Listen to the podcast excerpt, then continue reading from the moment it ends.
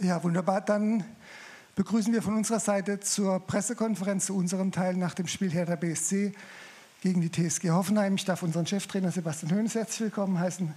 Und Sebastian würde dich gleich um ein Statement zum Spiel bitten.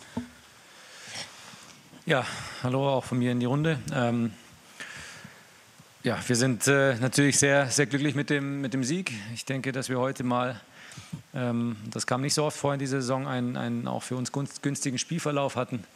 Ähm, der Olli Baumann hält äh, für uns einen wichtigen äh, oder einen Strafstoß äh, des, des, Gegners, hält uns damit erstmal, erstmal im Spiel, was glaube ich auch für uns mental einfach, einfach wichtig war. Äh, alles in allem müssen wir ganz klar sagen, dass wir in der ersten Halbzeit äh, mit Ball ja, kein gutes Spiel gemacht haben. Ähm, die Erwartung ist aber auch nicht so, dass wir aktuell da äh, mit Ball ein Feuerwerk abbrennen. Ähm, und trotzdem, klar, hätten wir uns gewünscht, da ein bisschen, bisschen mehr die, die Räume zu nutzen, die sich auch geboten haben nach, äh, nach Balleroberung. Da waren wir ein bisschen fahrig. Äh, einen Angriff haben wir gut ausgespielt. Der hat dann auch zum Tor geführt, sodass wir dann ja, mit 1-0 in Führung gegangen sind, was äh, ja auch nicht so häufig vorkam in den letzten Spielen. Und äh, ich glaube, gerade in der zweiten Halbzeit hat man gemerkt, dass uns das geholfen hat. Ähm, wir hatten noch eine Situation, die wir überstehen mussten, direkt nach dem Anpfiff der zweiten Halbzeit. Und dann meine ich, keine Chance mehr äh, gesehen zu haben. Das heißt, wir haben sehr gut äh, und diszipliniert verteidigt ähm, und dann auch immer mal wieder ähm, ja, äh, der ein oder andere Nadelstich gesetzt und, und hinten raus natürlich dann zum Glück auch ähm, einen, ein, einen reingemacht. Ähm, denn ja, sicher auch äh, glücklich, abgefälscht. André stand dann richtig, drückt ihn rein. Ähm, das nehmen wir jetzt heute einfach mal, mal mit. Wir waren, waren effektiv, ähm, haben gut verteidigt und das ist die Basis, um, um Spiele zu gewinnen. Das zweite Spiel zu null. Ähm, ja, und äh, darauf, darauf bauen wir jetzt auf, das nehmen wir jetzt mit, das tut uns gut, die Punkte tun uns gut und äh, auch für, für, das, für den Kopf äh, tut es uns einfach gut, ein Erfolgserlebnis zu haben und daran, daran werden wir uns jetzt hochziehen. Dankeschön. Vielen Dank dir. Zwei Fragen sind eingegangen von Journalistenseite. Die erste ist, war dieser Sieg möglicherweise noch wichtiger als der Erfolg gegen die Bayern? Beide Siege geben äh, drei Punkte. Ähm, in unserer jetzigen Situation sind diese äh, Punkte enorm wichtig. In jedem Bundesligaspiel möchte man drei Punkte holen. Ähm, deswegen ist es immer schwierig, da irgendwelche äh, Wertigkeiten auszusprechen. Für uns war es heute äh, wichtig. Wir haben gegen eine Mannschaft gespielt, die die eine hohe individuelle Klasse hat. Ich glaube, in einer ähnlichen Situation ist wie, wie wir aktuell. Ähm, und ja, heute waren wir effizient. Ja. Wir haben ähm, die, die Chancen, die wir hatten, haben wir recht äh, effizient genutzt und äh, ja, wieder gut verteidigt. Und das war heute, heute der Schlüssel und das, das tut uns sehr gut. Die zweite Frage kam auch von Arne Richter, befasst sich mit der Verletzung von Kevin Vogt. Hast du da schon eine Rückmeldung? Hast du einen neuen Stand, was seine Verletzung betrifft? Nein, mein Stand ist, dass er äh, wahrscheinlich die Schulter ausgekugelt hatte. Die wurde dann wieder ähm, ja, äh, reinge reingedrückt. Jetzt ist er auf dem Weg ins Krankenhaus und jetzt müssen wir einfach hoffen, dass wir aus dem Spiel nicht äh, erneut eine Verletzung äh, mit rausgenommen haben. Ja, ähm, einfach hoffen, dass da nichts äh, beschädigt ist. Aber da werden wir wahrscheinlich erst ja, heute Nacht beziehungsweise morgen früh spätestens äh, mehr wissen. Dann vielen Dank dir, Sebastian. Wir bedanken uns hier bei Hertha für die Gastfreundschaft und in Kürze geht es dann weiter mit dem zweiten Teil mit Max und Bruno. Vielen Dank. Dann machen wir einen fliegenden Wechsel und machen direkt weiter mit Teil 2. Nachbesprechung nach unserem Heimspiel heute gegen die TSG Hoffenheim 0-3 am Ende der Spielstand. Bruno, und ich darf dich direkt nach dem Fazit bitten, bitte. Nee, ich glaube, die, da brauchen wir keine Hehl draus zu machen. Die Enttäuschung ist riesengroß heute. Uh, und zwar deswegen, weil, äh, ja, ich glaube, jeder hat gesehen, wie wir in das Spiel reingegangen sind, äh, wie wir Hoffenheim mindestens bis zum Tor ähm, beherrscht haben, Elfmeter verschossen haben, mehrere Einschussmöglichkeiten, kurz vor der Halbzeit äh, auch nochmal eine Riesenchance über einen Standard. Also im Grunde so ein bisschen sinnbildlich für die, für die ganze Vorrunde, dann, dass wir auch äh, durch einen abgefälschten Schuss und durch den ersten Schuss von, von Hoffenheim in Rückstand geraten. Ähnlich auch in der zweiten Halbzeit kommen raus, äh, haben die Mannschaft in der Halbzeit dahin gebracht, dass sie wieder eigentlich mutig rausgeht und sich weniger im Kopf macht, äh, dass, dass wir so viele Chancen vergeben haben, weil da war schon auch etwas Negatives drin, das hat man gespürt und ja, kommen raus und haben gleich wieder eine hundertprozentige Torchance.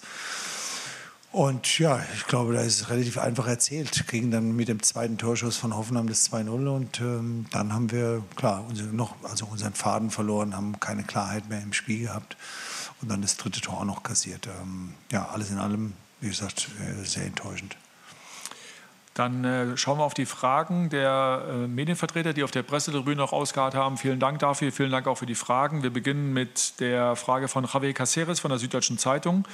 Hertha hat trotz, der, trotz starker Offensivkräfte drei Spiele in Serie ähm, ohne Torerfolg aneinandergereiht. Worauf ist dieser Mangel an Durchschlagskraft zurückzuführen? Ähm, also ich würde es nicht äh, Durchschlagskraft, also mangelnde Durchschlagskraft nennen, weil äh, ich glaube, wenn man das Spiel gegen Köln sieht, wo wir vier klare Tor, äh, Torchancen gehabt haben, der Gegner gar keinen und auch heute wieder mehr Torchancen als der Gegner gehabt hat, dann ähm, ja, haben wir einfach, müssen wir ganz klar analysieren, dass, dass wir einfach kein Tor gemacht haben, weil, weil wir die, die Chancen nicht ausgenutzt haben. Anders war es gegen Bielefeld, da haben wir keine großen Torchancen gehabt. Ähm, aber ja, das ist im Grunde das Mango. Also nicht die mangelnde Durchschlagskraft, sondern die Chancenverwertung.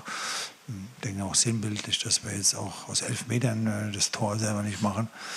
Ist sehr, sehr schade, weil, wie gesagt, also ich glaube, man hat es einfach gespürt, äh, dass wir uns viel vorgenommen haben. Normalerweise ähm, kann man nicht so ein Spiel erwarten wie in den ersten 30 Minuten, weil, weil man normalerweise sagt, okay, da spielen zwei Mannschaften, die unter ihren Möglichkeiten bis jetzt geblieben sind. Das war dann von unserer Seite gut, aber wir wissen auch, dass wir jetzt in der Situation sind mit 17 Punkten, ähm, dass das keiner hören will und ähm, trotzdem äh, gehört es einfach zu einer Analyse dazu, dass man äh, das so weitergibt, wie man es gesehen hat.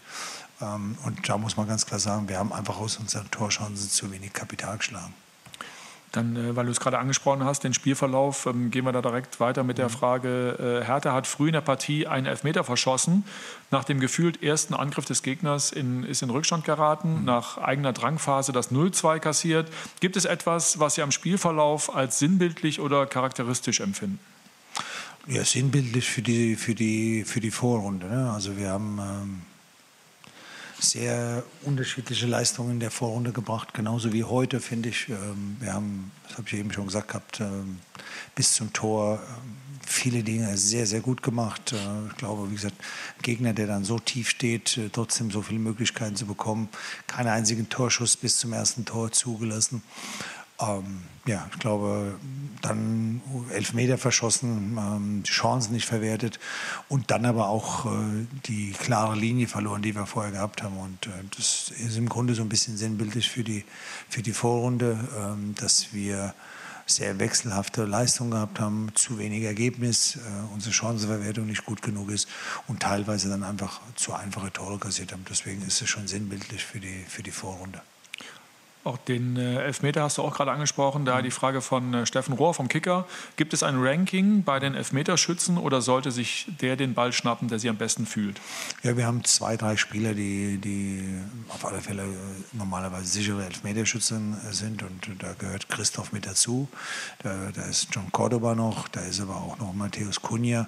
Und das macht immer dann, machen die Spieler unter sich. manchmal ist es ja so, dass ein Spieler sich nicht so sicher fühlt und deswegen der auch nicht schießen will. Und ähm, ich finde, dass, da ist eine klare eine Ordnung da, dass ähm, die drei eigentlich schießen und ähm, der Beste oder der, der sich am besten fühlt, hingeht.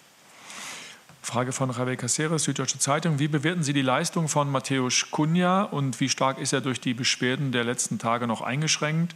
War es sein Wunsch zu spielen oder musste er überredet werden?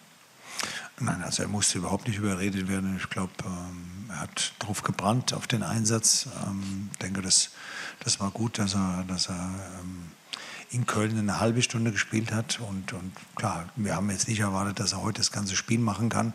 Das hat er dann gemacht, weil ja, er, er trotzdem immer wieder eine Torgefahr bringt.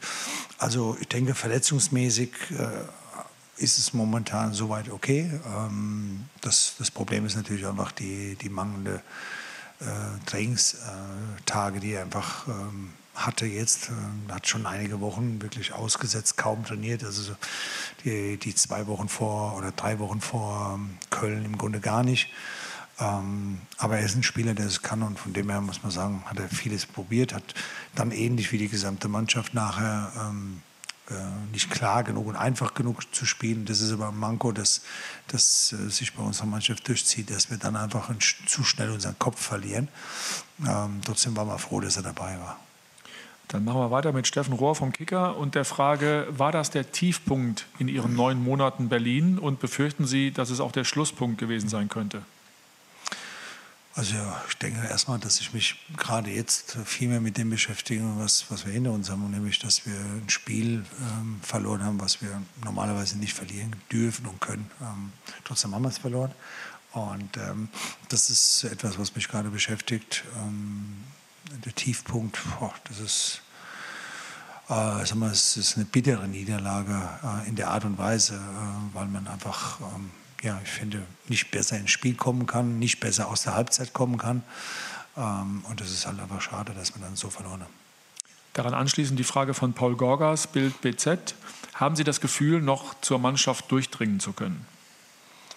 Ähm, natürlich habe ich das, weil ich glaube, äh, dass man nicht so ins Spiel reinfinden kann, wenn, wenn wir nicht zu den Spielern durchdringen. Genauso auch nach der Halbzeit. Ich habe es ja eben schon gesagt, geschildert. Wir verlieren dann äh, nach dem 1-0. Ähm, das merkt man dann schon auf dem Platz. Einfach unsere Linie. Ähm, das konnten wir dann in der Halbzeitpause mit äh, einer rel relativ deutlichen Ansprache auch äh, wieder ein Stück verändern, weil einfach die Köpfe runtergegangen sind, eine negative Art reingekommen ist, die Unzufriedenheit über, über die vergebenen Chancen und ähm, wir nicht den Fokus darauf hatten, dass wir das Spiel drehen können. Und äh, das, das haben wir aber geändert, weil das hat man auch gesehen mehr Druck machen, äh, als dann auch wieder bis zum, bis zum 2-0 können wir auch nicht machen äh, und müssen halt einfach aus den Möglichkeiten ein Tor machen. Und ähm, ja, das ist leider nicht gelungen.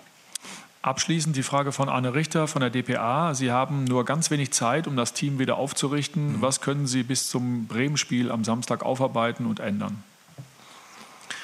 Ja, so wie wir es jetzt auch gemacht haben. Klar, es ist, äh, klingt das immer blöd, äh, weil die Ergebnisse äh, nicht optimal sind, aber ich kann es einfach nur wieder sagen, wir haben nach äh, Bielefeld haben wir eine Reaktion in Köln gezeigt, die wir leider nicht in, in Punkte umgemünzt haben. Und das, äh, das ist das, was uns die, die, die gesamte Vorrunde ver verfolgt, dass wir extremen Aufwand betreiben müssen, um Spiele zu gewinnen, äh, obwohl wir sie beherrschen wie in Köln und, und auch heute wieder. Und ähm, ja, das gilt es genau jetzt auf Bremen, weil es wird uns ein ähnliches Spiel erwarten.